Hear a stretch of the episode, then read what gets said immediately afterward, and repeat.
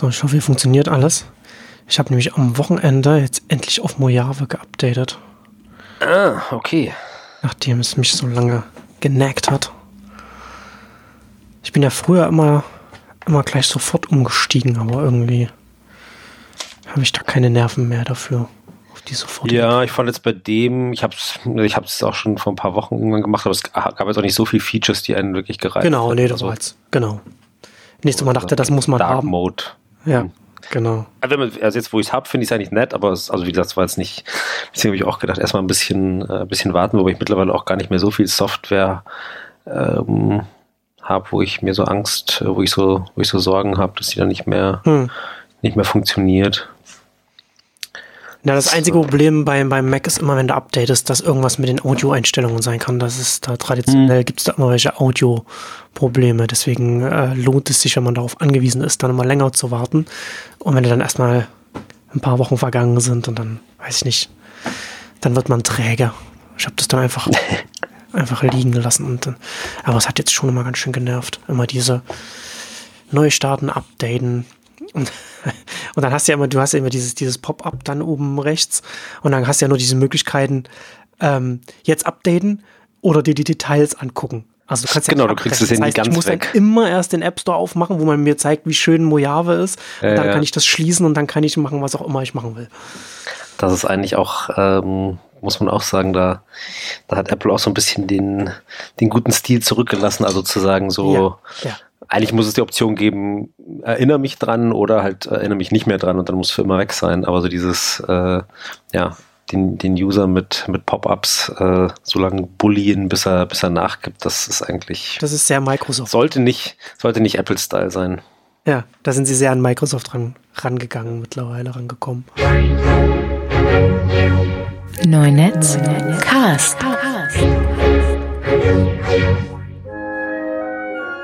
Mac, macOS ist ja ausgereift.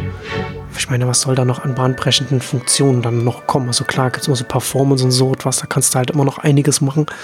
Aber jetzt irgendwie du denkst, das verändert meinen Workflow, es macht alles besser, das ist ein Gamechanger. Es wird halt schon Nee. schwer nach so vielen Jahren, ne? Ja, nee, ich glaube, jetzt ist ja eher, dass sie das jetzt äh, bei vielen Sachen ja mal gucken, wie, wie kriegt man iOS und, und macOS wieder ein bisschen mehr zusammen und ähnlicher und es gibt ja schon so ein paar Sachen, die, die sich so angleichen, aber da, also gibt es ja auch wieder Vor- und Nachteile, klar, ist gut, wenn es ähnlich ist oder wenn man Sachen wiedererkennt, aber gleichzeitig muss ich sagen, ist es halt auch ein anderes, ähm, ist es halt ein anderes Arbeiten viele Sachen, die auf dem Touchscreen vielleicht Sinn machen, machen halt mit Maus und Tastatur überhaupt keinen Sinn und andersrum. Aber ich glaube, da geht ja so ein bisschen jetzt gerade noch so die, die Reise hin, dass sie da viel, viel versuchen, so zu vereinheitlichen oder, oder anzupassen, dass eben der, oder der Unterschied zwischen macOS und iOS in, in vielen Sachen kleiner wird. Ja. Und das finde ich, das wird schon spannend. Also das so auf der Application-Ebene, also sowohl für die für iPads als auch für einen Mac. Für einen Mac äh, kommen dann höchstwahrscheinlich dann mehr Apps und für, für ein iPad werden die Apps dann wahrscheinlich mächtiger, äh, also mit mehr Funktionen, mehr Pro. Das ist ja dann ganz oft noch nicht so Pro, wie es sein könnte. Also das ist schon, Ja. das ist dann schon interessant. Gerade für mich als iPad Pro-Nutzer. Genau, das ist doch gut. Super. Heute wollen wir über auch wieder über etwas sprechen, was mittlerweile sehr stark im, in der Mitte der Gesellschaft angekommen ist. Nicht auch jetzt äh, seit, seit gestern schon seit einer Weile. Und zwar geht es heute ein bisschen darum, wie man mit den ganzen großen Social Networks umgeht. Also ganz konkret, wie geht man mit Facebook um? Facebook zerschlagen. Da habe ich, hab ich auch schon mal viel darüber geschrieben. Jetzt haben wir so andere Themen, die, die da, über die jetzt viel geschrieben wird und, und gesprochen wird. Ich hatte da in Neues am Tag auch schon darüber gesprochen, äh, letzte Woche. Da hat die Bundesjustizministerin äh, Katharina Barley hat äh, vom, vom UMR getwittert, beziehungsweise da wiederholt, was sie da auf der Bühne gesagt hat. Und da wird das Bundesjustizministerium jetzt sehr viel stärker aktiv. Also, was sie fordert, nicht neu, aber jetzt neu, dass es von der deutschen Bundesjustizministerin kommt. Und zwar geht es um Interoperabilität bei den Messengern. Äh, ich lese mal den, den, den ersten Tweet vor, den sie da abgesetzt hat. Egal ob Vodafone, Telekom oder O2, man kann miteinander kommunizieren. Warum geht das nicht auch bei Messengern? Ich will, dass man auch zwischen Freema, Signal, WhatsApp etc. barrierefrei kommunizieren kann. Dann geben es mehr Konkurrenz um den besten Datenschutz. Und dann hat sie nochmal nachgelegt, weil wie das so ist auf Twitter, da kommt man ja immer schnell Gegenwind von, von allen Richtungen, egal was man äh, vorschlägt da hat sie dann noch geschrieben, am nächsten Tag war das, glaube ich, an alle hier, die an der Umsetzbarkeit zweifeln. Das Bundesjustizministerium für Verbraucherschutz, also für, für Justiz und Verbraucherschutz, ist auf Arbeitsebene bereits in Kontakt unter anderem mit Messenger-Diensten, um zu eruieren, wie man Interoperabilität herstellen kann. Dabei wird es vor allem um Datenschutz und Verschlüsselung gehen. Also das Ziel, um das jetzt hier nochmal so grob zusammenzufassen, es soll möglich sein, dass man als WhatsApp-Nutzer mit einem Nutzer von Freema oder Signal und umgekehrt kommunizieren kann. Das Ganze soll verschlüsselt stattfinden, nicht ganz trivial, das, das umzusetzen. Und was sie sich erhofft äh, oder was sich das Ministerium erhofft, ist, dass dadurch mehr Wettbewerb darum entsteht, um den besten Datenschutz, also den, den Messenger dann, äh, der entsprechend dann mehr Datenschutz bietet, sodass dass, dass man mit jedem, dass man sozusagen jetzt, wenn man jetzt zu Freema oder Signal geht, dann das haben, werden ja sicherlich viele hier auch der Hörer mal ausprobiert haben. Da findet man jetzt, sage ich mal, nicht so viele Kontakte wie bei WhatsApp. Mhm. Und dann ist die ganze Sache von so einem Kommunikationsdienst ein bisschen hinfällig. Ähm, also hier so die Überlegung, dass man damit dann äh, mehr durch mehr Wettbewerb auch einen besseren Datenschutz, eine bessere, eine bessere Qualität quasi reinbekommt in die Messenger-Welt. Ja ist natürlich ein grundsätzlicher guter Gedanke und diese, diese Analogie, die sie da gezogen hat, die ist natürlich ja auch immer da, dass man eben sagt, naja, also egal ob ich ein ähm, Vodafone oder ein äh, T-Mobile-Vertrag habe, ich kann auf meinem Telefon jeden, äh, jeden anderen anrufen, ähm, das Gerät ist egal, das Netz ist egal, SMS äh, kann ich eben äh, mit allen Leuten verschicken, warum geht das denn nicht bei den, bei den Messengern?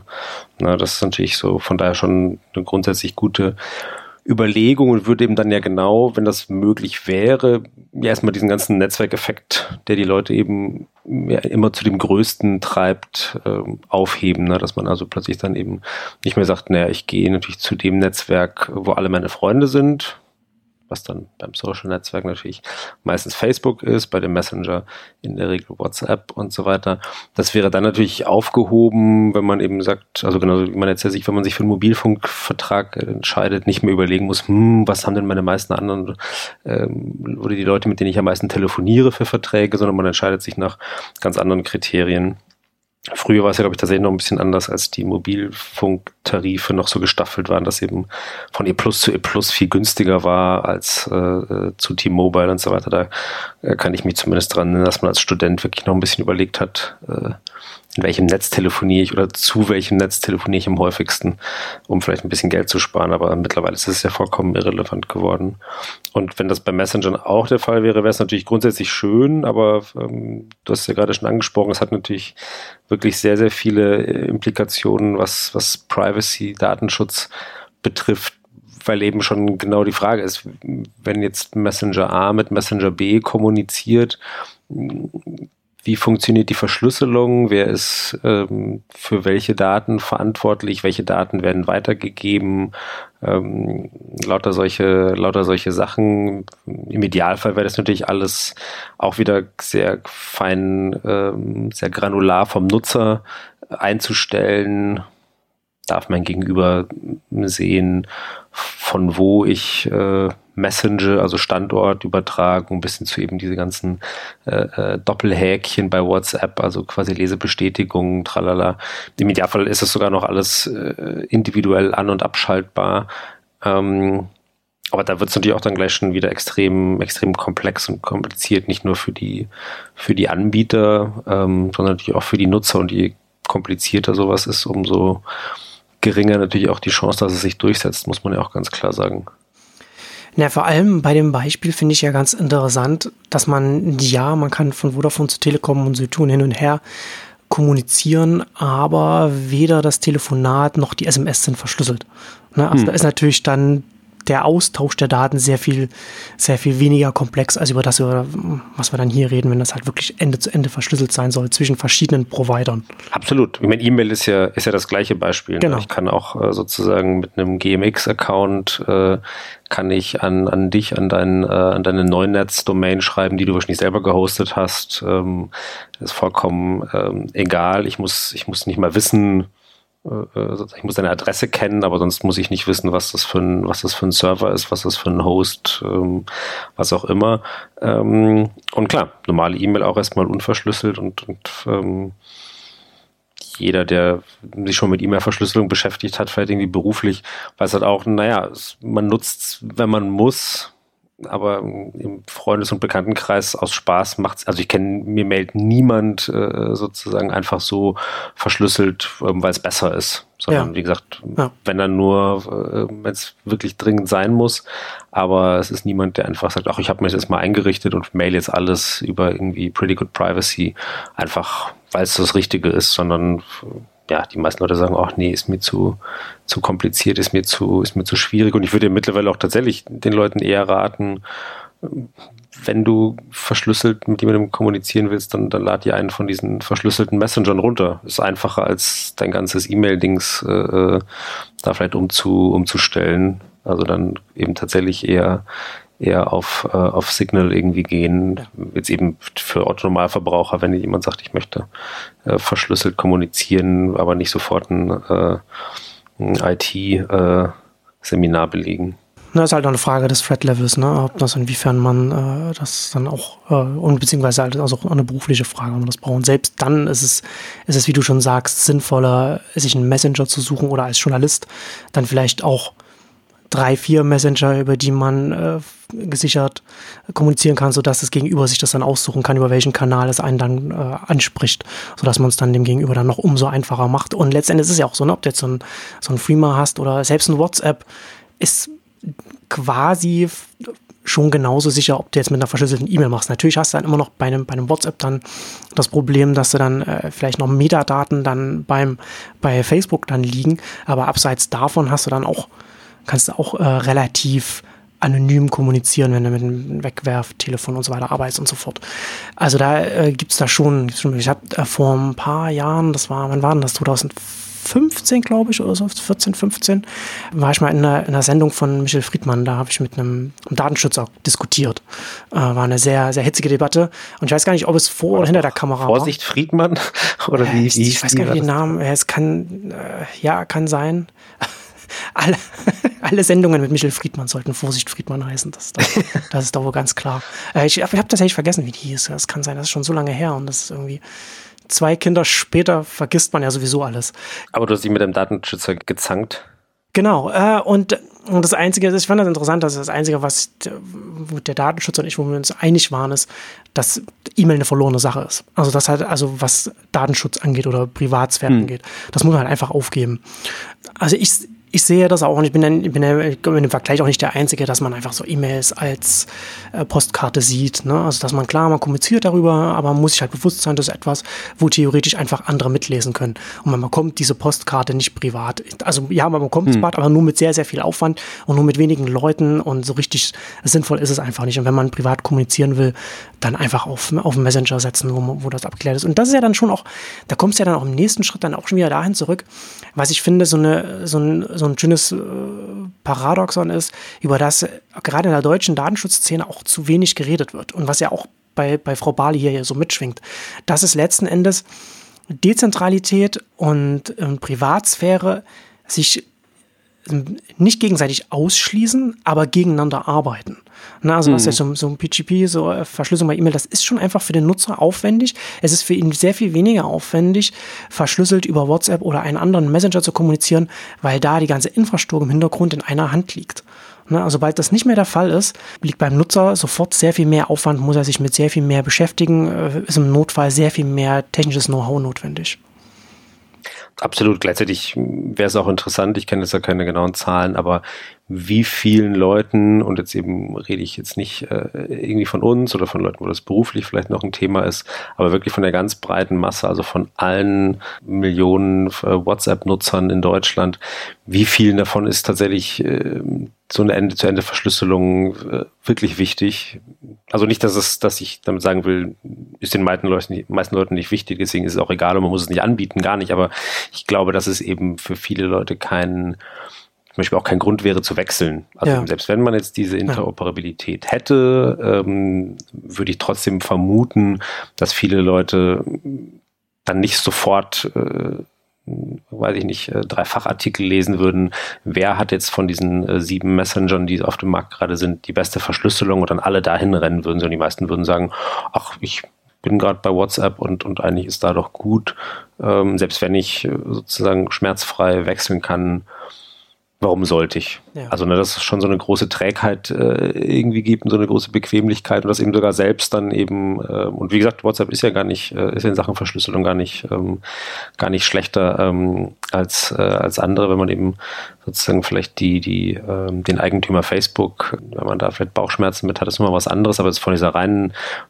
Verschlüsselung ist es ja nicht mal, dass man sagt, es ist äh, deutlich schlechter, aber selbst wenn es das wäre, ich wäre gespannt, wie viel, wie groß der Prozentsatz von Leuten ist, die dann eben wechseln würden, wenn es äh, barrierefrei, schmerzfrei äh, irgendwie möglich wäre.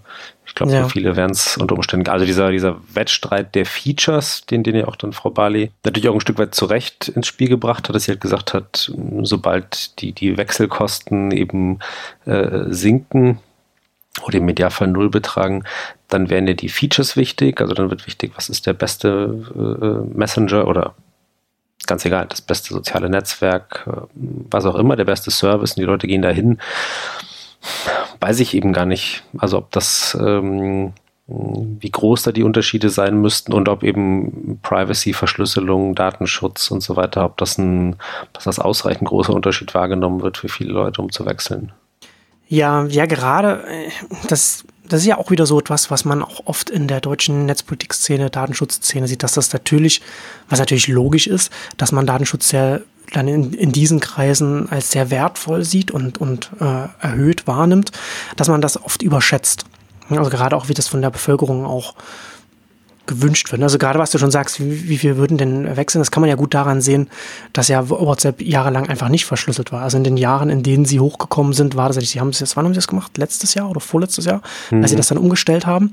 Und bis dahin, und, bis, und da waren sie ja schon riesig. Ne? Also sie sind ja schon Marktführer, sind Marktführer geworden, bevor sie verschlüsselt waren. Dann würde sogar noch skeptischer sein, als du es bist. Ich würde sogar so weit gehen, zu sagen, dass die meisten Leute gar nicht verstehen, was überhaupt Verschlüsselung bedeutet. Also was das überhaupt, wo der Unterschied überhaupt ist, ob das jetzt verschlüsselt ist oder nicht und, und ist dann irgendwas, was ist dann von, von den Nachrichten, die ich sende, äh, inwiefern geschützt? Also die meisten Nutzer können das überhaupt, also die denken über solche Sachen überhaupt ja. nicht nach. Umso wichtiger natürlich und umso besser, dass WhatsApp das äh, vor geraumer Zeit einfach per Default bei allen Nutzern alles, alles auf Ende zu Ende verschlüsselt umgestellt hat. Ja, also sozusagen, ohne dass die Nutzer irgendwas machen müssen. Hm, genau, nee, das, das meinte ich auch. Also, dass, ähm, dass man dafür nicht unbedingt eine, eine ähm, laute Mehrheit von Nutzern findet, die das fordert oder dass das vielen nicht wichtig ist äh, oder dass es vielen egal ist. Ähm, das heißt ja nicht, ähm, dass man da die Anbieter sozusagen aus der Pflicht nehmen muss oder, oder dass es nicht wichtig wäre. Und andersrum muss man vielleicht auch sagen, vielleicht ist es ja auch das, das Recht von einem Nutzer zu sagen, ich will mich damit nicht äh, befassen und ich will sozusagen nicht äh, eben mich da äh, rein vertiefen müssen, welcher Anbieter jetzt wie verschlüsselt und welche Verschlüsselung die beste ist und, und äh, was äh, sozusagen, das will ich alles nicht machen müssen, sondern ich möchte so ein bisschen wie, keine Ahnung, wie ja diverse andere Sachen auch geregelt sind, ne, dass ich mich sozusagen, wenn ich mir ein, weiß ich nicht, ein, ein äh, Elektrokocher kaufe im Mediamarkt und den nach Hause trage, ich möchte, dass ich den in die Wand stecken kann und der nicht explodiert. Also ohne, dass ich den vorher inspizieren muss und nachlesen muss und äh, sondern sozusagen so ein gewisses Grundvertrauen da sein muss und das muss sich natürlich bei so digitalen Diensten erst etablieren. Also was ist da sozusagen so ein Mindeststandard? Aber da kann man ja, glaube ich, schon sagen, dass bei, bei Messengern zum Beispiel mittlerweile einfach natürlich dann eine Ende-zu-Ende-Verschlüsselung, müsste man einfach sagen, das, das gehört dazu. Das ist sozusagen Teil der Sache. Ähm, das kann man mittlerweile vielleicht eben auch erwarten. Aber dass das eben dann eher, ja, die Verantwortung bei den Anbietern liegt, das anzubieten, als bei den Nutzern es immer wieder einzufordern oder ähm, ja. Aber ich merke das schon auch, also ähm, noch ganz kurz, selbst bei meinem Vater, äh, den ich, äh, den ich sehr, sehr mag, aber ich kriege den selbst nicht mehr dazu, sein Smartphone mit einem mit einem Pin zu schützen, weil er sagt, ach, was soll denn, was soll denn sein? So, ich, ich habe doch nichts, ich habe da auch kein Banking drauf. Das wäre, glaube ich, das Einzige, mhm. was ihm sozusagen dann Sorgen machen würde. Aber er sagt, nee, Online-Banking habe ich da nicht auf dem Telefon und ansonsten auch meine Nachrichten. Weil ich halt immer sage, wenn du das Telefon verlierst, äh, ja. kann jeder alles ja. angucken und, und aber so halt so eine, so eine Sorglosigkeit und, und klar, ich schlage dann die Hände beim Kopf zusammen und, und versuche äh, alles ihm dazu, dazu zu kriegen, ähm, eben das ist ja wirklich so ein Minimum ähm, an Sicherheit. Aber ihm ist es halt nicht wichtig. Und gleichzeitig kann man natürlich auch sagen, ist es natürlich ein Stück weit auch sein Recht, dass es ihm nicht wichtig ist. Und umso wichtiger ist dann, dass natürlich die Anbieter eben halt äh, sagen, wir, wir schließen da so ein paar, paar Tore und, und, und ähm, setzen so ein Minimum an, an Sicherheitsstandards. Mhm. Ja, Sicherheit ist ja immer ein Kompromiss, ne? Also zwischen der, der Sicherheit an sich und, und dem Komfort, den man, den man dem, oder, oder den, den, äh, den Schmerzen, die man dem Nutzer zumutet, also was er zusätzlichen Aufwand dann betreiben muss. Deswegen so extrem wichtig, was äh, Apple in den letzten Jahren mit den iPhones gemacht hat, erst mit Touch ID und dann mit Face ID, so die ganze Reibung rausnehmen. Also bis zu einem bestimmten Punkt. Ab und zu muss man ja trotzdem dann immer noch den Code eingeben. Äh, manchmal, gerade am iPad irgendwie viel zu oft, habe ich den, den, Eindruck, aber das ist ja ein anderes Thema. Aber das, ne, also was, was du jetzt schon sagst, dass man denn, was du fast das Beispiel von deinem Vater, finde ich äh, ein schönes Beispiel dafür, dass, dass man ja auch ganz oft, sieht man, das stelle ich auch ganz oft in den Debatten fest, dass man sagt, ja, aber so ein Touch-ID oder so ein Face-ID gar nicht so sicher wie eine zehnstellige PIN oder sowas. Ja, aber nee, das ist ja nicht, das ist ja nicht der Wettbewerb, ne? Das ist ja entweder das oder keine PIN, so ist es ja für, für genau. ganz viele. Das ist ja der Unterschied. Absolut also wäre tatsächlich interessant gewesen, wie, wie viele Leute sozusagen vor Touch ID ähm, ihr, ihr iPhone, ihr Smartphone gar nicht gesichert hatten. Also sprich, wie viele Leute man aus quasi eben genau von diesem Level Sicherungslevel 0 auf eben Touch ID oder Face ID geholt hat und, und ähm, genau wie du, genau wie du sagst, also wenn dann der, der Chaos Computer Club sagt, wir haben ja aber mit einem äh, mega aufwendigen Verfahren, äh, haben wir dann eine Latexmaske nachgedruckt ähm, und dann kann man Face ID doch hacken. Ja. Dann sagt man, okay, und ist ja auch gut und ist auch, also finde ich ja auch wichtig, also ich will das gar nicht äh, lächerlich machen oder sagen, dass es unnötig ist, ist ja alles gut ähm, sozusagen, dass da sich das immer weiter verbessert. Aber äh, unterm Strich ist es natürlich eben trotzdem halt ein, äh, ein riesiger Sicherheitszugewinn weil eben, ja, wie gesagt, vielleicht ist das einfach auch die Lösung. Vielleicht muss ich meinem Vater ein, äh, ein iPhone mit, äh, mit Face ID äh, schenken und dann, dann hat sich auch die, die PIN-Diskussion äh, erledigt und ich kann wieder ruhig, ruhig schlafen. Er, er kann es ja sowieso. Also er ist ja, er schläft ja eh ruhig, weil er denkt, ach, was soll schon passieren? Ich bin ja derjenige, der. Aber es geht ja auch um deinen Schlaf. Macht. Du musst ja auch an deinen Schlaf denken. genau. Vor allem, ich muss vor allem an meinen Schlaf denken. Äh, das ist was, was die, ähm, was der CCC macht, ist in Security-Kreisen, gerade was du angesprochen hast, äh, umstritten ist noch vorsichtig ausgedrückt. Das sind so wirklich sind ja so Publicity-Stunts, die dem Ganzen auch nicht helfen. Ne? Also dem, dem gerade da, um dann Öffentlichkeit zu bekommen, äh, für sich selbst sozusagen, das ist ja dann doch nicht sicher, doch nicht sicher, doch nicht sicher. Sehr genau das, diesen Kompromiss, dann einfach, das einfach dieses Gleichgewicht auszublenden und zu sagen, weil wir mit so viel, auch so und so viel Aufwand hier reinkommen, dann ist das doch nicht sicher und das ist natürlich dann sehr unrealistisch. Aber um wieder um das Thema nochmal zurückzukommen, als du das vorhin mit der Ende-zu-Ende-Verschlüsselung gesagt hast, ich fand das ganz interessant, da habe ich drüber nachgedacht, weil das ist ja in der öffentlichen Debatte ist es ja schon so, ja, Ende-zu-Ende-Verschlüsselung äh, äh gut und äh, es ist mir jetzt erst aufgefallen, dass, dass Frau Barley das auch die Verschlüsselung damit drinstehen hat, weil natürlich von der anderen Seite, von der, vom, äh, aus der, aus der polizeilichen Sicht, aus der, aus der Justizsicht, gibt es ja noch eine andere Sicht, Sichtweise. Ne? Also Verschlüsselung ist ja, heißt ja dann auch, dass man dann auf, dass man dann im Zweifel auf Kommunikation nicht zugreifen kann. Und das ist dann immer so, ne, dass man ja eher, haben wir ja auch in den USA jetzt ge gehabt, mhm. das FBI gegen Apple und das ist ja auch hierzulande ja auch ein Thema, dass man immer so Backdoors haben möchte, um wieder reinzukommen. Und eine Backdoor, um reinzukommen, das ist ja inkompatibel mit Ende-zu-Ende-Verschlüsselung. Wenn es Ende-zu-Ende verschlüsselt ist, dann gibt es keinen Backdoor. Ne? Dann gibt es halt kein, Apple hat keine Möglichkeit, in die iMessages reinzukommen, in die Messages reinzukommen und so weiter. Ne? Gerade weil es dann von zwischen den Geräten äh, verschlüsselt ist das ist ja dann schon auch nochmal so ein, so ein Thema, das ja dann ja auch mitschwingt. Ne? Jetzt, wenn jetzt, also bin ich ja dann auch gespannt, wenn es in die Details reingeht, wenn das dann das Bundesjustizministerium dann mit seinem großen Verschlüsselungs, äh, verschlüsselten Interoperabilitätsstandard kommt, der dann äh, noch ein Backdoor noch mit hinten dran geflanscht hat, weil es ja den Staatstrojaner im Allround Messenger. Das Bundesministerium nicht nur für Verbraucherschutz, sondern auch für Justiz ist. Hm. Nee, nee, aber wenn das quasi, wenn dieser Tweet ein, ein äh, verstecktes Bekenntnis zur, äh, zur Verschlüsselung war, dann, äh, dann wäre es ja tendenziell, tendenziell gut. Aber klar, das ist auch was, äh, wo es genau diese, diese widerstreitenden Ziele und, und Pole gibt. Und ähm, ich habe ja für, für Brand 1 äh, meinen, meinen regelmäßigen Auftraggeber in Sachen Magazinjournalismus ein ganz äh, interessantes Interview geführt. Ich fand es interessant, ich fand den mhm. Gesprächspartner interessant mit äh, Raphael Laguna ähm, von, von Open Exchange, also so ein ähm, Open Source Mann der ersten Stunde, der also äh, irgendwie seit er 16 ist, irgendwie ähm, in der, in der Open Source Bewegung aktiv ist. Und die basteln gerade auch an so einem, an so einem Projekt. Ähm, die setzen da dann auf, ähm, auf E-Mail-Protokolle, also äh, ähm, die, der Projektname ist dann äh, Chat over IMAP, also quasi ein, ein Messenger, der, der letztlich auf, ähm, auf E-Mail basiert eben wie, wie Laguna sagt halt äh, eben offen und, und genehmigungsfrei sein soll, wie eben Open Source Sachen nun mal äh, funktionieren. Jeder soll halt die Wahl haben, mache ich das über meinen äh, ähm, kommerziellen E-Mail-Anbieter, äh, gmx, web.de, was auch immer, oder über meinen eigenen Mail-Server, also quasi egal was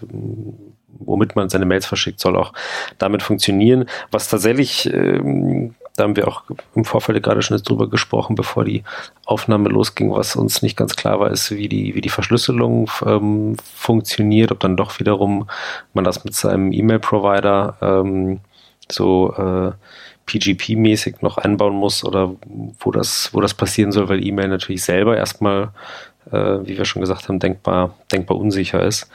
Aber das ist natürlich ein ganz, ganz interessantes Projekt, wenn es da wieder ähm, Gelänge sozusagen dieses, dieses ähm, Open Source Prinzip auf, auf die Messenger-Dienste äh, aufzusetzen, beziehungsweise er sagt, er möchte das eigentlich auf so einer Ebene einziehen, dass man dann wiederum nicht nur Messenger darauf aufsetzen kann, sondern auch diese ganzen äh, Sachen wie Slack oder Twitter, also alles, was äh, irgendwie sozusagen mit Echtzeit ähm, zu tun hat, hm. darüber auch ähm, funktionieren soll. Also dass quasi, wenn man dann Bock hat, einen, einen äh, im Slack-Client zu bauen, das dann auch mit diesem Protokoll möglich sein soll. Ja. Und ähm, wie gesagt, erstmal denkt man sich natürlich, okay, äh, interessant, wenn ihr das, wenn ihr das da austüftelt, aber wie wollt ihr jemals äh, einen Marktanteil erreichen und so weiter. Aber da ist natürlich ganz interessant, dass eben äh, Open Exchange äh, eben mit so dem, mit dem E-Mail-Server, den sie, äh, den sie da machen, äh, DAFCOT, äh, wirklich schon sehr, sehr, sehr, sehr verbreitet sind. Also das, ähm, der, der läuft, ähm, was war die, was war die Zahl? Ich glaube, also 40 Prozent aller, ähm, aller E-Mail-Server der Welt äh, verwenden diese, diese, ähm, diese Server-Software. Ah, okay. Ähm, also da haben sie sozusagen natürlich, das heißt ja nicht, äh, das heißt, das ist diese, die Server-Software, die sie selbst aktiv auch weiterentwickeln, wo sie auch Funktionen dann quasi mit reinlaufen lassen können, die man, die optional genau, von den Provider genau, installiert heißt, werden können. Okay. Genau, das heißt, wenn die das, ähm, wenn die das da rein äh, basteln, dann laufen sozusagen eigentlich automatisch äh, 40 Prozent aller, aller ähm, E-Mail-Server. Ähm, also ich glaube, die sind bei was 1 und 1 und, und Telekom und so weiter. Ähm, überall ähm, läuft das über die über dieses äh, DAF-Code eben von, von Open Exchange. Mhm. Wenn die da solche Sachen reinbasteln, wäre es zumindest für eine sehr, sehr große Anzahl der Menschen sofort äh, technisch verfügbar. Ja. Ob man es dann natürlich äh, macht und runterlädt und, und äh, sich äh, den Client installiert und was man dann noch alles austüfteln müsste, gerade eben, eben in Sachen Verschlüsselung ist nochmal eine andere Frage. Aber sie haben zumindest schon mal einen, äh, einen großen Fuß in der Tür. Hm, das fand ich eben ganz, ganz interessant. Also, dass das sozusagen nicht ähm, jetzt so ein komplettes äh, idealistisches Projekt ist, wo man sagt, niemand wird, wird jemals davon erfahren, ähm, sondern dass es vielleicht schon ähm, realistische Chancen hat. Trotzdem ist es, glaube ich, schwierig, weil wir gerade schon besprochen haben, eben so, die meisten Leute haben überhaupt keinen, keinen Grund, keinen Anlass zu wechseln. Hm. Sind, sind zufrieden äh, mit dem, was sie haben, denken sich eher, ach Gott, äh, noch ein, noch ein Messenger, das wird ja unübersichtlich. Ja. Ähm, also aber das wäre ja dann die Lösung, ne? Dann spielt es ja bei, bei der Bali-Lösung spielt ja dann keine Rolle mehr, welchen Client du benutzt. Dann hast du ja theoretisch dann von allen Oberflächen kannst du dann alle deine Freunde überall erreichen, egal wo sie gerade sind. Und dann macht es keinen Unterschied mehr. Aber es, also das finde ich halt schon interessant. Also auf der einen Seite fand ich das interessant, als du es erwähnt hattest, dass es diese, diese Rückwärtskompatibilität auf die E-Mails hat. Ne?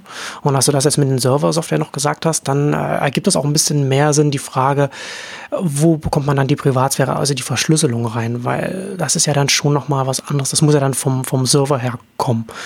Hm. Äh, also von, von der Instanz, die dann die Messages dann an mich weiterleitet. und auf die E-Mail-Adresse zu setzen. So, das ist schon ganz, ganz spannend. Ne? Wobei natürlich dann, wie gesagt, auch hier wieder das, hast du diese, diese Zunahme an Komplexität bei so etwas. Äh, denn wenn ich jetzt, wenn ich jetzt das, das benutze und dir schreibe auf deiner E-Mail-Adresse, dann weiß ich ja nicht, hast du das, diesen Client, und hat dein Server dann vielleicht auch die Verschlüsselung, ja oder nein? Ne? Da müsste ich erstmal fragen, hallo, ist das hier überhaupt sicher? Oder so, ne? Und dann weiß trotzdem schon nee, nee, genau. Welt, dass ich dir geschrieben habe und dir jetzt Whistleblow-mäßig dann die, den großen Scoop für Brand 1 geben will oder so. Ne? Also das, das, sind ja, das sind ja, da stecken ja so die, die, die Dinge dann mit drin. Naja, nee, nee, man müsste sich da schon genau drauf, drauf verlassen können, dass eben am anderen Ende auch so ein Minimum an, an Sicherheit und Verschlüsselung irgendwie herrscht. Sonst hilft es ja nichts, wenn, wenn das bei mir alles ähm, der Fall ist, aber auf der anderen Seite nicht. Ähm, aber eben genau, wenn man sagen kann, es funktioniert wiederum gleichzeitig mit, ähm, über die E-Mail-Adresse ist das, ähm, müsste das vorher irgendwie ausge, ausgehandelt werden. Also ich finde die Rückwärtskompatibilität sehr spannend, ne? also weil es eben gerade nicht dieses extrem technisch gute, sichere Tool ist, das niemand benutzt, sondern dass es eben etwas ist, was theoretisch sich leicht verbreiten kann und dass er dann auch niederschwellig dann auch man da kommunizieren kann, wenn man auch sagt, okay, Verschlüsselung ist mir jetzt vielleicht gar nicht so wichtig, dann kann ich das benutzen, ob das hier bei dem, bei meinem Gegenüber dann als eine sichere Chat-Message ankommt, dann ist das ein Plus für mich. Aber wenn es hm. jetzt als E-Mail ankommt, dann ist das auch okay für mich. Ich kann mit dir kommunizieren, das ist mir das Wichtigste. Ne? Das, dann hat man das schon, hat man schon relativ viel damit abgedeckt. Also das ist schon ganz interessant. Aber das ist ja auch wieder so diese Frage, dass man das halt nicht genau weiß. Ne? Bringt uns ja auch wieder zu diesem Punkt zurück bei, äh, bei dieser, ich nenne es jetzt einfach mal immer die Barley-Lösung. Wenn wir jetzt sagen, okay, zwischen den Messengern kann man hin und her kommunizieren, ne? Und dann ist es ja auch, was so Datenschutz und Sicherheit angeht, bei so etwas dann ja immer so, dass alle miteinander Kommunizierenden äh, nur so sicher sind wie das schwächste Glied. Ne, also wie hm. der, der, jeweilige Provider, der irgendwo sitzt oder der jeweilige, jeweilige Dienst, wie sicher, wie sicher oder unsicher derjenige dann ist, so sicher ist dann die ganze Kette. Ne? Also das heißt, das, und das betrifft ja dann alle Punkte. Ne? Also nicht nur, äh, dass Dritte dann irgendwie reinkommen können und gucken können, sondern auch, was der Dienst selbst vielleicht damit macht. Und deswegen finde ich auch schon, ich bin halt nicht ganz sicher, inwiefern man dann wirklich bei so etwas, wenn man sagt, hm, die Leute können zwischen den Messengern äh, also Messenger übergreifend kommunizieren, dann bekommt man dadurch mehr Konkurrenz um den besten Datenschutz, weil doch dann die letzten Endes die Konsequenz davon ist, dass wenn ich jetzt bei einem besonders sicheren Dienst bin, aber mit dir kommuniziere, weil du woanders bist, oder umgedreht, ich will nicht immer sagen, dass du mal nicht das nicht sichere nimmst, sondern dass du bist beim sichersten Dienst der Welt und ich äh, benutze äh, irgendwas, was ich auf der Straße gefunden habe, ähm, dann, hat es, dann, dann hat es doch für dich überhaupt keinen Wert, dass du bei dem sichersten Dienst der Welt bist, weil du mit mir kommunizierst und bei mir alle, alle Welt mitlesen kann. Ne? Also das ist ja, äh, Kommunikation ist ja, findet ja immer zwischen verschiedenen Personen statt. Und wenn die auf genau. verschiedenen Instanzen sind, bei verschiedenen Diensten und so weiter und so fort, dann mag es zwischen denen zwar Konkurrenz geben, aber wenn die Leute dann halt überall rumsitzen, wo sie halt gerade sind und keinen Grund haben zu wechseln, weil sie ihre Freunde sowieso alle erreichen können, egal wo sie sind, na, dann ist es ja nicht zwingend gegeben, dass dann in dem Ökosystem der Messenger sich tatsächlich besserer Datenschutz durchsetzt, selbst wenn wir mal davon annehmen, dass die Bevölkerung das, das will, die Menschen mehrheitlich das wollen, weil äh, trotzdem das, der, der, der beim, beim unsichersten, beim weniger datengeschützten Dienst sitzt, äh, derjenige dann für alle anderen den Datenschutz schlecht macht. Absolut. Also da müsste man natürlich auch wieder, müsste es irgendwelche äh, Regelungen geben über eben Mindeststandards, Minimum, ähm, aber dann ist auch wieder genau die Frage, wer legt das sozusagen fest? Also mhm. eben, dass, ähm, dass du, wenn du mit deinem äh, ich nenne es jetzt mal später, Späti, Späti-Messenger, den, den Messenger, den du auf der Straße gefunden hast. Nee, aber halt eben, genau, man hat sozusagen so der, der billigsten, äh, keine Ahnung, werbegesponsorten, äh, was auch immer Lösung, ähm, wer legt dann fest, dass man sagt, nee, die dürfen jetzt nicht mehr mitspielen, weil die sind eben zu unsicher, die machen es dann für alle anderen schlecht. Also quasi, wer legt so diesen, diese Hürde fest, äh, über die man quasi erstmal drüber muss in Sachen Datenschutz, damit man eben Teil dieses Interoperabilitätsringes werden darf. Ne? Also genau, ist das dann auch wieder das Justizministerium, das deutsche oder das amerikanische oder das die EU oder ist das eben ein, ein ähm, müssen das die Firmen unter sich aushandeln, wen sie da in ihr Konsortium reinlassen? Ähm, aber dass es da natürlich äh, irgendeine Art von, von Mindestregelung geben muss, ist glaube ich klar, weil sonst hat man eben genau das, dass man eben sagt, es hilft ja nichts, wenn, wenn Messenger A, B und C ähm, super duper sicher sind und Messenger D ist so mittelsicher und Messenger E ist ein offenes Scheunentor und, und, äh, und ähm, lädt alle Daten direkt an Cambridge Analytica hoch, dann, ähm, dann haben die Nutzer von A, B und C ja auch nichts davon, dass ihre Messenger so super sicher sind, weil genau wie du sagst, äh, Kommunikation ja immer äh, zwischen den ähm, Leuten verläuft und dann eben, dass die Kette dann nur so stark ist wie ihr schwächstes Glied. Also das ähm, ist eine der vielen, der vielen Fragen, die dazu zu klären, zu klären ist. Und Gleichzeitig ist ja auch immer ein bisschen, glaube ich, darf man auch nicht überschätzen, wenn man dann eben sagt, wenn, wenn Wettbewerb möglich ist, also wenn, oder andersrum, wenn eben so ein Login der, der Nutzer aufgehoben ist und, und damit ähm, der Wettbewerb gestärkt ist und es dann nur noch um die Features geht, dann wird alles gut wäre ich mir auch nicht so sicher, weil hat man in den letzten Jahren ja auch gesehen, wie schnell Features kopiert sind. Ne? Also jetzt bei, bei Datenschutz wäre es ja fast, wenn alle guten Datenschutz haben, ist ja auch alles gut, aber wenn es jetzt nur dann darum geht, sozusagen, dann, dann setzt ein Wettbewerb der, der besten Funktionen und der besten Ideen ein. Kann man ja gucken, hat Snapchat ja auch nur so mittelfiel gebracht, dass sie, dass sie Stories äh, als, als Format erfunden haben und äh, was jetzt quasi ja mega erfolgreich ist, aber halt eben, naja, halt auch ähm, jeder kopiert hat ähm, und, und viele, viele andere Dinge auch. Wir haben in der letzten, in der Podcast-Folge auch drüber gesprochen, ne, dass Marco Arment mit seinem Overcast auch viele tolle, natürlich sehr, sehr kleine, sehr, sehr spezielle Funktionen da eingebaut hat und ein halbes Jahr später hat die so jeder, jeder Podcast-Client. Mhm. Das ist natürlich gut und so funktioniert auch ein bisschen Innovation, aber ich bin so skeptisch, ähm, dass eben so ein paar gute Features reichen, um, um Leute zu so einem großen äh, Wechsel zu bewegen. Sondern eher ist es, glaube ich, dann, dass wenn, wenn eben auch wieder der eine Messenger sieht, die anderen bieten jetzt das und das an und es kommt gut an, ähm, das hat dann einfach schnell nachbauen. Also so äh, zwei Sachen vielleicht. Also zum einen Hast du recht, ne? Man kann ja das dann auch regulatorisch oder von, von einem Konsortium dann umsetzen lassen, so diese Mindeststandards. Aber dann ist es ja eben nicht mehr Konkurrenz um den besten Stand Datenschutz. Ne? Dann, ist es ja, dann ist es ja reguliert, dann braucht man letztendlich auch die Interoperabilität nicht zwingend, wenn man sowieso alle auf einen Mindeststandard, einen gewünschten Mindeststandard äh, setzt. Und der zweite Punkt, also ich finde schon, dass da natürlich, dass wenn man diesen, diese Wechselkosten senkt, die man ja schon damit senken würde. Ich weiß ja nicht, wie weit äh, das dann tatsächlich einen Einfluss hätte, aber es hätte natürlich einen Einfluss. Und es würde, glaube ich, schon dazu führen, dass dann mehr auf der Funktionsseite passiert, dass dann mehr, mehr gemacht wird. Ich glaube, dass es dann vor allem die Geschwindigkeit der Messenger hin zu so etwas, wie, wie es in, in China äh, mit WeChat gibt, dass das wahrscheinlich das hier hierzulande beschleunigen würde. Also diese Richtung äh, Super-App-Apps, die ganz viel, hm. ganz viele Funktionen haben. Das ist zumindest so eine Vermutung, die ich habe, an die das dann, dann schon gehen könnte. Ähm, ich frage mich halt bei dem Ganzen auch noch so ein bisschen, da bin ich halt sehr unschlüssig, wenn wir von von diesen sozialen Dynamiken reden, bei der Interoperabilität. Ne? Also wir haben jetzt hier zum einen äh, reden wir jetzt hier über, ich sage jetzt mal, Kommunikationsinteroperabilität, also Interoperabilität auf der Ebene der Nutzung. Und dann gibt es ja noch die Interoperabilität, wo man, wo man jetzt in Anführungszeichen nur das Netzwerk mitnimmt, irgendwo anders hin. Ne? Da gab es jetzt auf TechRun hm. einen schönen Artikel dazu, wie das, wie das auch umgesetzt werden könnte mit gehashten Namen und so weiter. Ne? Äh, ich frage mich halt bei diesen ganzen Dingen, inwiefern man damit wirklich ein großes Netzwerk wie ein Facebook schwächen würde mit, diesen, mit dieser Interoperabilität. Es wäre dann immer beidseitig, ne? in beide Richtungen würde das ja dann immer gehen.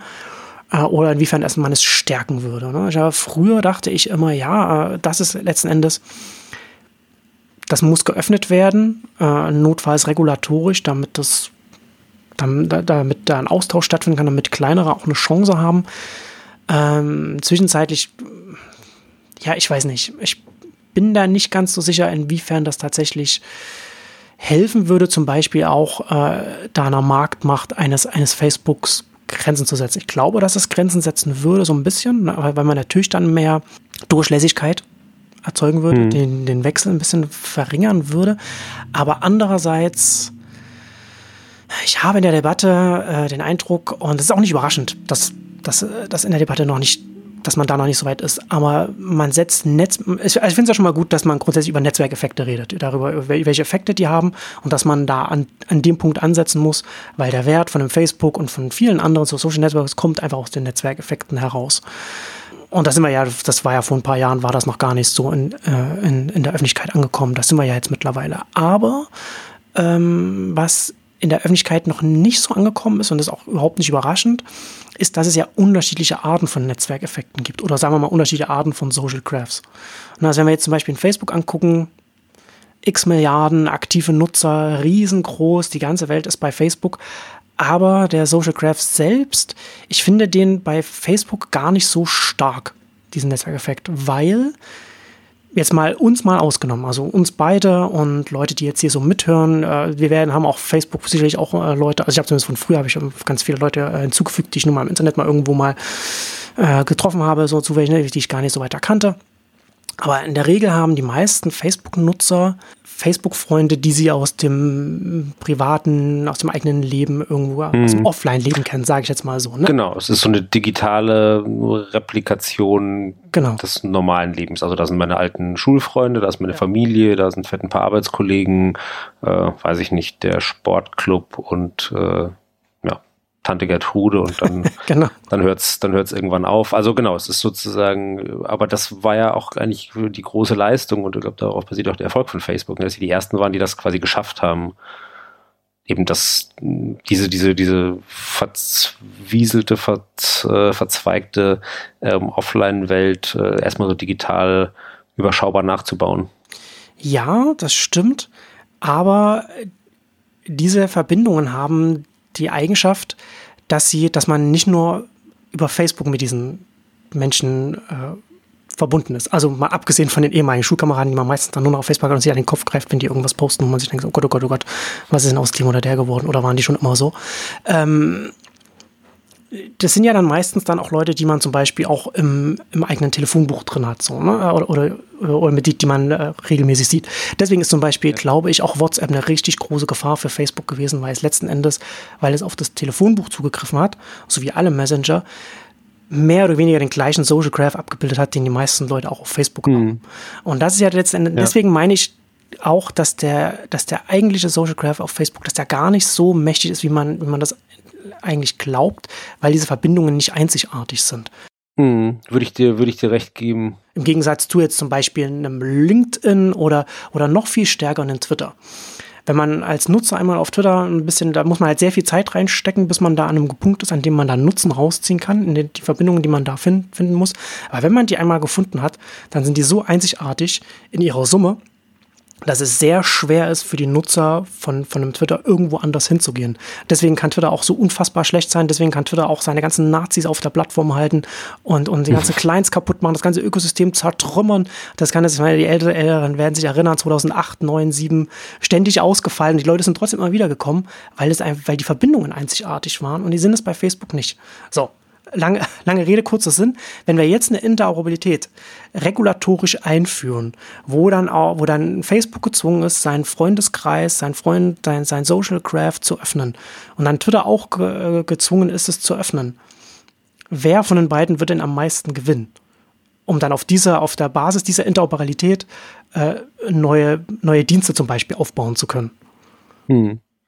Klar, also Facebook würde wahrscheinlich äh, von eben diesem Interessengraph, also hm. wenn man eben, wenn man, also ich, ich gebe dir vollkommen recht, diese Unterscheidung ist, ist glaube ich, super wichtig, eben einmal wirklich dieser, eben was man eben als Social Graph bezeichnet, eben sozusagen wirklich die, die Leute, die ich kenne oder die in meinem Leben eine Rolle spielen, die bei Facebook eben sehr eins zu eins zum Offline-Leben abgebildet ist. Und bei Twitter eben natürlich auch Social Graph, aber eben halt auch eher noch so ein Interessens- äh, und thematischer äh, ähm, Graph und ein thematisches Netzwerk und, und ähm, nee, das hast du absolut äh, gerade richtig äh, gesagt. Bei Facebook könnte man das relativ schnell nachbauen. Die Leute, also wenn es jetzt ein neues Netzwerk gäbe, das irgendwie interessant ist und gut ist, ähm, und wenn es auch nur darum ginge, eben dieses, dieses Facebook, äh, äh, den Facebook-Social-Graph nachzubauen, das würde schon relativ einfach gehen, ähm, weil es ja auch ganz viel darauf basiert. Man sagt, auf welche Schule bist du gegangen, auf welche Uni bist du gegangen, wo hast du gearbeitet, wo wohnst du, ähm, dann schlägt es ja immer schon Sachen vor, dann eben natürlich sozusagen, äh, wenn die ersten äh, ähm, Knoten befüllt sind, dann natürlich, äh, der kennt den ja auch, also ist es wahrscheinlich, dass du den auch kennst. Also das würde sich, glaube ich, wenn, wenn das ein ähm, anderes Netzwerk könnte das tatsächlich wahrscheinlich relativ schnell replizieren, äh, Familienverhältnisse und dieses ganze, dieses ganze Zeug. Das andere ist eben, Twitter ist deutlich schwieriger, was man auch immer daran merkt, dass es einfach viele Leute gibt, die, die sagen, pff, Twitter, ich habe es mir einen Monat angeguckt, äh, sozusagen äh, gibt mir nichts. Ne? Dann fragt man halt, ja, wem folgst du denn so? Und naja, halt den Leuten, die man am Anfang so vorgeschlagen kriegt. ähm, und und äh, und eben halt auch so meinen Freunden oder wer halt aus meinem Telefonbuch noch irgendwie da ist und, und so. Und dann sagt man auch, ja, das ist auch, verstehe ich, dass das nicht so richtig viel Spaß macht. Genau, es muss erstmal, ähm, muss erstmal viel Arbeit reinstecken und, und ja auch immer wieder Leute rausschmeißen ähm, und, und eben diese, ähm, das, das verfeinern und, und Leute finden, wo man irgendwie sagt, ach guck, hätte ich überhaupt nie geahnt, ähm, aber der ist ja super interessant und so weiter. Also es macht schon, macht schon mehr Arbeit für den Einzelnen und hat dadurch natürlich aber auch einen höheren, höheren Wert. Da hast du schon, hast du schon recht. Aber gleichzeitig denke ich mir schon, also wie viel so eine Öffnung ein bisschen wieder mehr für ein Level Playing Field sorgen würde, sieht man natürlich doch, finde ich, schon so in der Vergangenheit, oder? Also ich meine, Instagram ist doch genau so ein Beispiel, die durften am Anfang, glaube ich, ja noch wirklich äh, den, den, den Twitter-Graph ähm, exportieren. Also als wenn man sich da angemeldet hat, war quasi, wurde man gefragt, willst du all den Leuten folgen, die noch bei Twitter folgst? Bumm, ein Knopfdruck. Das ist, ähm, das ist auf jeden Fall ein strategischer Fehler, den, den Twitter sehr bereut hat später. So genau und ist aber auch mit Sicherheit nicht der einzige ähm, Grund für den Erfolg von Instagram, die natürlich auch schon viele andere Sachen richtig gemacht und, und quasi äh, erfunden und, und rechtzeitig ja. gesehen.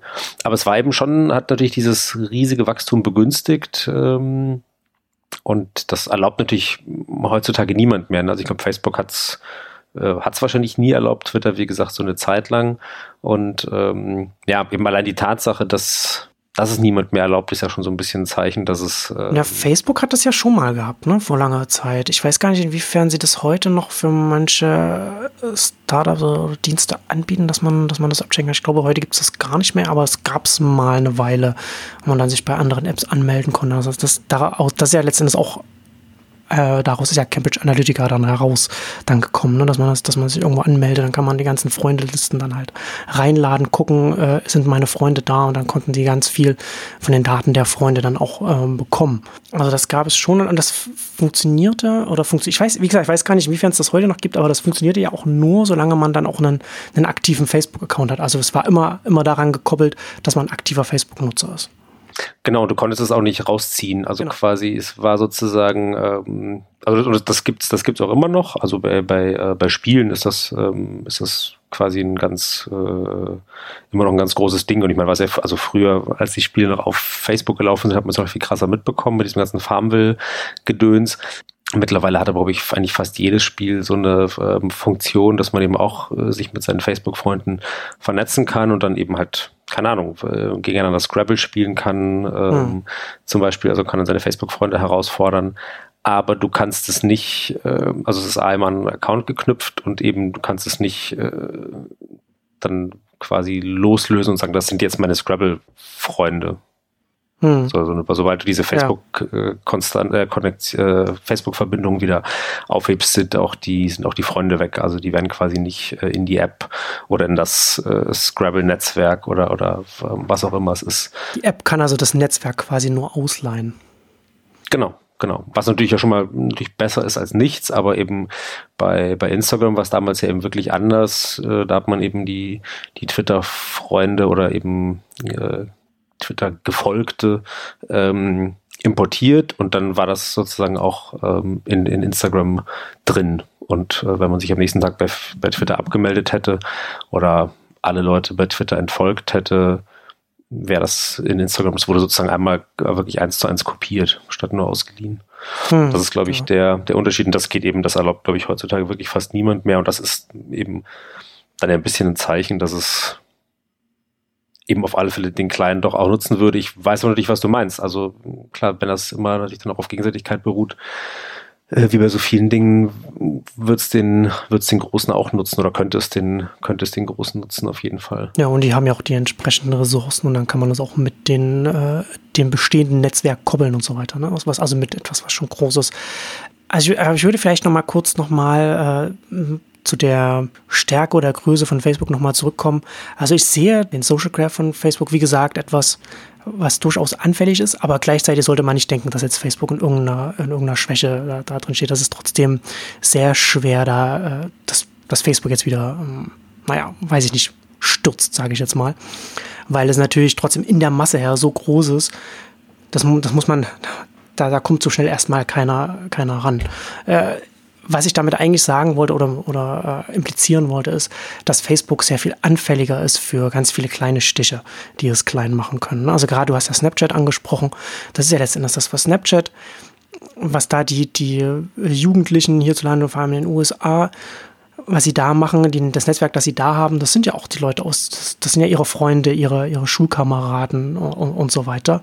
Das ist letzten Endes das, was sonst, was bei den Älteren dann auf Facebook dann abgebildet ist. Ne? Deswegen ist es auch so ein direkter Konkurrent, dass man halt ein bisschen anders mit, miteinander interagiert als im üblichen Facebook-Kontext, bis Instagram das dann nach und nach dann kopiert hat.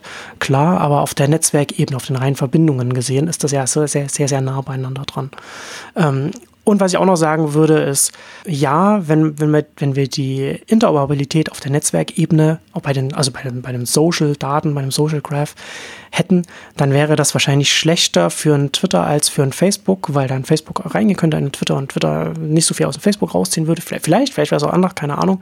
Äh, trotzdem fände ich das gut, weil ich glaube, wir würden alle wir würden alle als Nutzer, als Öffentlichkeit, als Gesellschaft davon profitieren, wenn der Social Graph, der auf Twitter liegt, da dem Unternehmen Twitter entrissen wird und da mehr mhm. Möglichkeit wäre. Also gerade da, ne, wenn du das auch da, man sich ja überlegt, dass es dann sehr viel einfacher ist, das, was man da hat, zum Beispiel zu einem Mastodon oder so mitzunehmen oder zu irgendwas ganz anderem, was dann möglich würde. Ne? Da würde es dann auf einmal auch wieder äh, Risikokapital in Investments in dem Bereich geben, ne, wenn man dann neue Sachen groß machen könnte.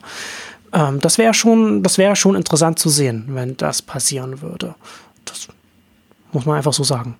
Auf jeden Fall. Nee, oder wäre doch auch, ähm, auch wieder zum Thema der letzten Sendung zurückzukommen, Podcasts, äh, wenn man sagen würde, ein Podcast-Client, der dir äh, Podcasts äh, empfiehlt, eben basierend auf ähm, den Leuten, denen du bei Twitter folgst. Also gar nicht die müssen gar nicht mhm. aktiv was tun, äh, die müssen gar nicht Dinge empfehlen, sondern einfach äh, sozusagen der, der Algorithmus weiß eben, wenn du äh, so und so viele Leuten, und es ist ja, jeder hat ja ein sehr diverses Netzwerk an Leuten, denen er folgt, würde ich zumindest behaupten, dass es ja oft auch so eine Mischung ist, die, die von Außenstehenden komplett kurios ist. Ne? Das jetzt, weiß ich nicht, jemand vielleicht halt sagt, ich folge hier irgendwelchen äh, äh, Silicon Valley Venture Capital Typen, ähm, aber auch noch äh, hier, keine Ahnung, den Accounts, ähm, die ähm, immer über, weiß ich nicht, finnische Literatur tolle Sachen posten ähm, und, und äh, keine Ahnung, äh, noch ein paar äh, Food-Fotografen aus äh, Argentinien oder was auch immer,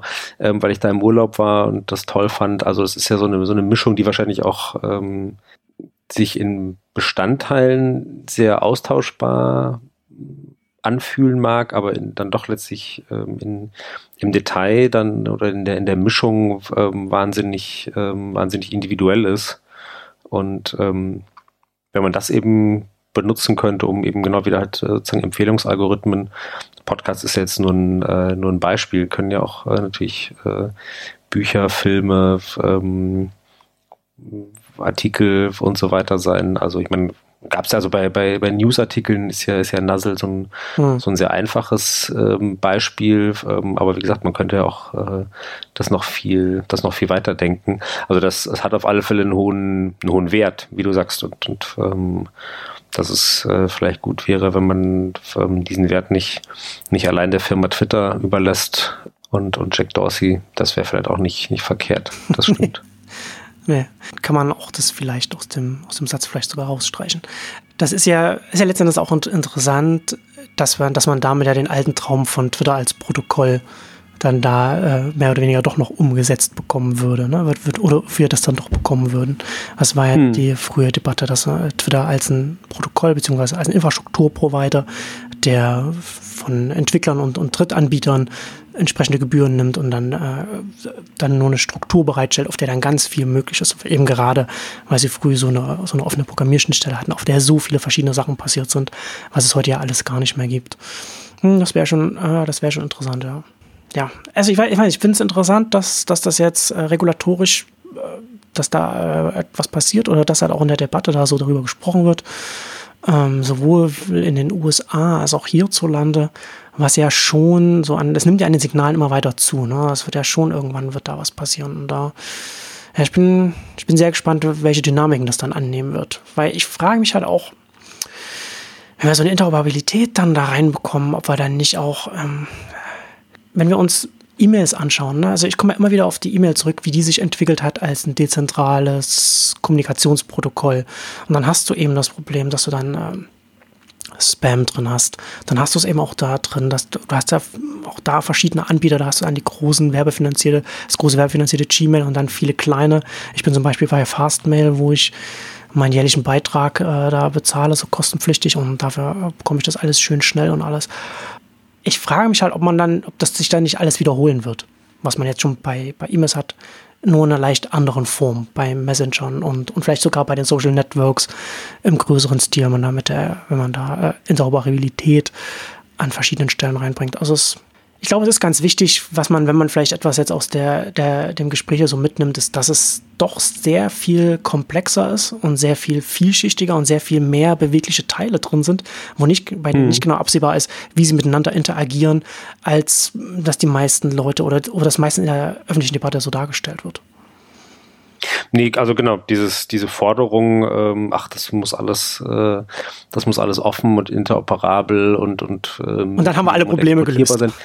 Genau, die ist, die ist so schnell gestellt und die klingt erstmal super und, und sozusagen, das ist ähm, so ein bisschen wie Medienkompetenz in der Schule fordern. Ähm, es wird niemand aufstehen und sagen, aber ich bin dagegen, weil es erstmal so ein, ja, findet, findet jeder gut und also wir ja auch, also ist ja, glaube ich, äh, muss man auch mhm. ganz klar sagen, wir sind jetzt hier auch nicht äh, dagegen, sondern aber eher äh, haben wir jetzt, glaube ich, versucht, in der letzten Dreiviertelstunde ein bisschen klar zu machen, dass es eben nicht so nicht so einfach ist und sich nicht so einfach anknipsen lässt oder per Gesetz verordnen lässt oder wenn das dann eben dadurch äh, 17,5 neue Fragen auftauchen, die man, die man klären müsste. Und äh, zur, zu dem E-Mail-Vergleich, also da habe ich natürlich aber schon so ein bisschen das Gefühl, da ist natürlich da sind so ein bisschen die Incentives wenigstens oft ein bisschen besser verteilt. Also beim Spam habe ich das Gefühl, dass die da zumindest die, die Incentives so ein bisschen in eine Richtung zeigen. Also Spam ist zwar ein vorhanden, aber glaube ich für den Nutzer ja nicht so richtig ein Problem, weil einfach wirklich hm, die Filter gut,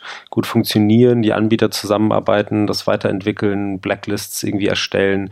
Also weil sozusagen äh, das Interesse ganz klar ist, äh, wir wollen das sauber halten, um, um E-Mail benutzbar zu halten. Wenn man das jetzt eben jetzt zum Beispiel vergleicht mit äh, einem, einem YouTube oder, oder Facebook oder so, wo einfach natürlich das Incentive irgendwie ist, ähm, die Leute sollen viel auf unserer Plattform irgendwie verweilen. Was für ein Quatsch die sich angucken, ist uns eigentlich egal. Oder bei, bei YouTube eben, das ist ja selbst YouTube eigentlich egal ist, ob das irgendwelche äh, computergenerierten, automatisiert erstellten Clips sind, die, die keinen Sinn ergeben. Gibt überhaupt keinen Grund, da irgendwelche Filter einzubauen, um die, um die von der Plattform zu schmeißen, weil es sozusagen YouTube erstmal nicht stört und wenn es irgendjemand anguckt und dadurch Werbeminuten generiert und Engagement, umso besser. Also da habe ich schon das Gefühl, dass das bei, bei E-Mail und Spam so ein bisschen die alle am, am selben Strang ziehen. Also bis auf natürlich äh, Spam-E-Mail-Versender, die aber zum Glück äh, keine große Lobby haben oder keine große, keine große Power. Also von daher wäre ich da optimistischer, dass sich das nicht, ähm, dass sich das nicht alles eins zu eins wiederholt. Hm. Naja, wobei, also ich, gut, ich bin ja, ich bin ja nicht ganz optimistisch, also wenn man da, man, man kommt ja auch diese, diese, ähm, ich denke nur so diese Spam-Anfragen, die man auf allen Plattformen bekommt, wenn man ein bisschen bekannter ist, äh, äh, beziehungsweise also wenn das, wenn die Plattform ein bisschen bekannter ist, nicht wenn man selbst ein bisschen bekannter ist, als macht verstärkt das natürlich dann auch noch, ähm, jetzt ob es so Instagram ist oder ein Soundcloud oder jetzt auch so, so ein Twitter und so, ne? da bekommt man ja schon immer regelmäßig da mal so Anfragen. Und ähm, das würde, würde in so einem System, in dem es über mehrere Provider verteilt, man miteinander kommunizieren kann und wo die Nutzer ja auch miteinander erstmal Kontakt aufnehmen müssen, Provider, dienstübergreifend und so weiter wäre das ja schon möglich, beziehungsweise hat man da ja dann auch wieder so ein, so ein Wechselspiel zwischen wie schwer macht man die Kontaktaufnahme und wie leicht macht man es denen, die dann Spam verbreiten wollen. Hm. Ne? Also es, man muss das ja auch wieder gewichten und dann muss man sich irgendwo irgendwo in der Mitte treffen, wo es nicht, wo man sich nicht erst irgendwie einen Brief mit einem mit einem Code schicken muss, dass man dass man sich verbinden kann und zwischen jeder kann jedem schreiben und man wird einfach zugebombt. So, ne? das, das ist ja dann schon nochmal so eine, so eine Herausforderung, die in so einem System, glaube ich, immer so sein würde, dass man da mehr mit solchen unerwünschten Signalen einfach zu tun hätte, weil so ein verteiltes System sonst nicht funktionieren würde. Also das ist meine Vermutung. Vielleicht wird es auch anders hm. sein, das weiß man nicht. Keine Ahnung. Ja, nee, aber klar, das, ähm, das ist natürlich tatsächlich eine, eine Gefahr und, und du hast natürlich recht, Spam-Aufkommen steigt natürlich eben mit der, mit der Verbreitung der, der Plattform. Also man bekommt zwar ab und zu auch, auch Spam auf irgendwelchen äh, kuriosen Nischen, Plattformen, aber das meiste geht natürlich immer dahin, wo die, wo die große Masse ist. Am aller einfachsten natürlich E-Mail. Äh, manchmal kriegt man auch bei Facebook irgendwelche kuriosen, kuriosen Anfragen. Aber klar, das wächst natürlich je größer so dass die, der, das gesamte, dass das Meer ist, in dem man fischen kann oder in dem man sein ja, Netz auswirft, genau. umso, umso attraktiver wird es natürlich für die, äh, für die Spam-Leute. Und ähm, das, hm, genau wie du sagst, den Kompromiss müsste man eben wahrscheinlich hinkriegen aus, aus einer gewissen Reibungslosigkeit. Äh, ach, ich sehe, da ist, äh, da ist Marcel äh, jetzt auf der Plattform, äh, den schreibe ich an ähm, und muss nicht erst genau durch sieben Ringe springen und mich äh, verifizieren und, äh, und bla, bevor du das überhaupt zu sehen bekommst. Und eben, ja, wenn es zu einfach ist, dann genau muss man sich nicht wundern, wenn jeder dann mit, mit Spam-Anfragen zuge, zugeschüttet wird. Ja. Also ich kann schon mal sagen, auf Ello habe ich nie Spam bekommen. ähm, aber gut. Der größte Vorteil dieser Plattform. Vielleicht der einzige. ah, ja. Ähm, aber äh, gut mit dem Thema. Äh, lass uns über Game of Thrones reden. Ich wollte gerade sagen, ich bin gespannt auf deine Game of Thrones äh, Geschichte. Spoilerfrei natürlich, weil ich habe noch nichts gesehen, also nichts äh, verraten, aber ich glaube, es Ach, gehen ja eher um technische Dinge, wenn ich es richtig verstanden habe. Du hast die du hast die erst die erste, du hast jetzt die, die aktuelle Staffel noch gar nicht. Nee, ich bin, ich bin so ein äh, Aufsparer. Ich, wie, ähm, ich, wie schaffst du das? Also ich meine, wie schaffst du das nicht gespoilert zu werden? Ich glaube, diesmal sind tatsächlich alle so ein bisschen, äh, weil es allen so wichtig ist. Also ich habe es, also vielleicht bin ich auch tatsächlich nur gut dran, rechtzeitig die Augen zuzumachen, aber ich habe echt noch nichts mitgekriegt. Aber ich glaube, die Leute geben sich auch wirklich Mühe, also weil sie, weil sie wissen, wie scheiße mhm. es ist. Ähm, aber genau, nee, ich habe es auch bei den vorigen Staffeln immer so gemacht, gewartet, bis die Staffel komplett da ist und dann äh, tatsächlich an so, weiß ich nicht, zwei, drei Abenden wegge, weggebinged. Ähm, mhm. Weil ich dieses Warten dann immer nicht so gut, äh, also ich schaff's lieber am Anfang länger zu warten, als dann so von Folge zu Folge und Woche zu Woche. Und diesmal ist ja, glaube ich, eh, wenn ich es richtig gesehen habe, mit einer kurzen Staffel ja, ja. ist jetzt ja gleich schon rum. Ne? Also von daher kann ich gleich loslegen. Aber ähm, es ging ja, glaube ich, eher um technische Schwierigkeiten. Naja, ja, ja, auch, aber das ist ja schon ein bisschen damit verbunden. Also ich finde es ich finde es faszinierend, dass du das schaffst, weil äh, ich jetzt immer montags quasi äh, Social Media Diät mache und quasi gar nicht mehr irgendwie groß unterwegs bin, weil man ist egal, welche Filter man irgendwie einrichtet. Äh, ich habe, also ich, man kann ja auf Twitter zum Beispiel ist das äh, relativ viel äh, muten, rausfiltern, irgendetwas. Aber das hast du ja, ne? Du hast ja, was Twitter ja macht, ist, sie haben ja diese, diese Trends und diese Twitter-Moments und das alles und das, das flanschen sie dir ja in die, in die Sidebar rein, als gäbe es keinen Morgen mehr. Und selbst wenn ich immer nur die Twitter-Webseite montags mal aufrufe, weil mir weil ich irgend auf irgendeinen, auf irgendeinen Reply antworten will, ist mir jetzt schon zweimal passiert, dass dann irgendwas in der, in der, in der Sidebar dann äh, was war. Das ist vielleicht auch eine Cautionary Tale, dass man einfach kein, die, die, die Webseite auf keinen Fall aufrufen soll, sondern irgendwelche am besten irgendwelche Drittanbieter-Clients benutzt, wo dieser, dieser ganze, ganze Flansch einfach nicht drin ist. Ähm, aber ja, nee, aber das ist halt schon so, also bei, bei der, bei der Serie irgendwie, das ist ja schon so ein, so ein Kulturphänomen, wo, wo ich das Gefühl habe, da kommst du einfach ganz schwer dran vorbei. Also ich finde es faszinierend, dass du das schaffst, weil ich glaube, ich würde da schon hart gespoilert werden, wenn ich sagen würde. Aber egal. Was ich eigentlich erzählen wollte. Ähm, wir waren vor ein paar Tagen, waren wir, waren wir in Brandenburg, äh, ich mit meiner Familie und meine Frau und ich so das Einzige, was wir, was wir gemeinsam gucken, was wir schaffen, zeitlich zu gucken, ist halt Game of Thrones. Und, und, und da hatten wir dann äh, so eine Woche dann äh, in Brandenburg und dann war so die Frage, ja, dann haben wir, müssen wir halt jetzt so warten, bis es dann wieder, bis es wieder so weit ist äh, und dann die nächste Folge gucken können. Dann haben wir aber gleich zwei oder so. Und dann dachte, dann dachte ich irgendwann, ach weißt du, ich habe hier mein iPad Pro mitgenommen weil ich immer noch so nebenbei noch ein bisschen arbeiten wollte. Das ist immer so die Hoffnung, so richtig viel wird dann meistens doch nicht, wenn die, wenn die Kinder da rumspringen.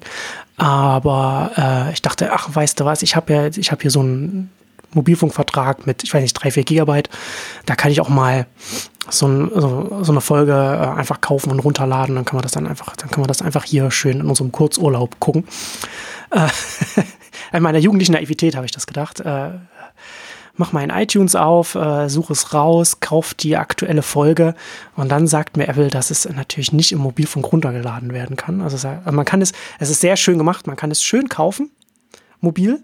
Äh, mhm. Aber, man kann, aber äh, Apple erlaubt es nicht, das runterzuladen, sondern Apple sagt, äh, gehen Sie bitte irgendwo ins Internet, also WLAN, äh, da können Sie es dann runterladen. Ah, okay, also, also oft ist es ja so erstmal als Schutzfunktion ausgeschaltet, damit du nicht dein, dein Dings verballerst. Ja, genau, Schutzfunktion. Ich dachte jetzt, okay, vielleicht kannst du in den Systemeinstellungen, kannst du das vielleicht ausschalten, dass iTunes äh, das runterladen kann, dass man, dass er sagt, nicht nur mobile Daten nutzen kann, um irgendwie in den Store zu gehen und Geld auszugeben, sondern die Sachen, für die man Geld ausgegeben hat, die dann auch runterladen kann. Nee, nee, nee, nee, nee, nee. Da muss der, da muss der iPad-Nutzer schon hart beschützt werden. Das geht auf keinen Fall. ja, dann sitzt du da. Da sitzt du dann irgendwo in der, in der brandenburgischen Pampa und überlegst, na, was machst Wo du denn ist das nächste jetzt? WLAN? Da muss Und dann musste dann das da mal irgendwo ein öffentliches WLAN finden. Hm. Zwischen den ganzen Seen. Und da sind wir dann irgendwann losgefahren. Äh, wir mussten sowieso, wir mussten noch sowas einkaufen. Da haben wir dann in dem Laden dann so nachgefragt, wo könnte man denn, wo gibt es denn hier ein WLAN, äh, wo gibt es denn hier Internet? Entschuldigen Sie, wir sind aus Berlin, wo ist denn hier der nächste Coworking Space? ja, genau. Und ganz witzig, äh, in der Burg. Also sind wir in die ah. Burg gegangen. Äh, meine Frau mit den Kindern dann losgezogen, den Turm hochgestiegen gestiefelt und so ein bisschen sich so umgeguckt. Ich habe mich auf die Bank gesetzt, die Burgbank, und dann habe dann da gesessen und habe es dann runtergeladen. Äh, schon mal gar nicht HD, sondern habe dann, hab das, das habe ich schnell aufgegeben, bin dann auf SD umgestiegen, damit es noch, noch geht, hat dann irgendwie, glaube ich, trotzdem 45 Minuten gedauert, bis es runtergeladen hat, also quasi in Echtzeit. Fast so lange wie die Folge war, hat es da, hat es da gedauert. Wir haben uns ein bisschen abgewechselt. Da hat sich meine Frau mal hingesetzt mit dem iPad und ich bin mit den Kindern losgezogen ähm, und die Burg hat dann irgendwann geschlossen, so auf den letzten Metern habe ich dann rausgekommen. Meine Frau hat gesagt, du gehst hier auf keinen Fall, gehst hier auf keinen Fall raus. Du verlässt auf keinen Fall das WLAN, bis es abgeschlossen ist. ähm, Wenn du dich ja. in die Burg einschließen lassen musst. Wir holen dich dann morgen wieder ab. Aber es war, es war sehr, ne, sehr, sehr nah am, am Thema dran, natürlich, das in der Burg runterzuladen. Allerdings.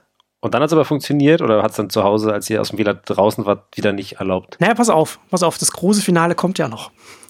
Wir sind dann irgendwann, wir haben dann die Kinder dann irgendwann abends an dem Tag ins Bett gebracht, dann war es so halb um neun, äh, irgendwann dann äh, ziemlich fertig gewesen, ich glaube nach neun war es sogar schon. Wir setzen uns auf die Couch und wollen es jetzt angucken und ich mache es an. und wir beide äh, unterschiedlich stark entsetzt, äh, äh, es ist auf Deutsch.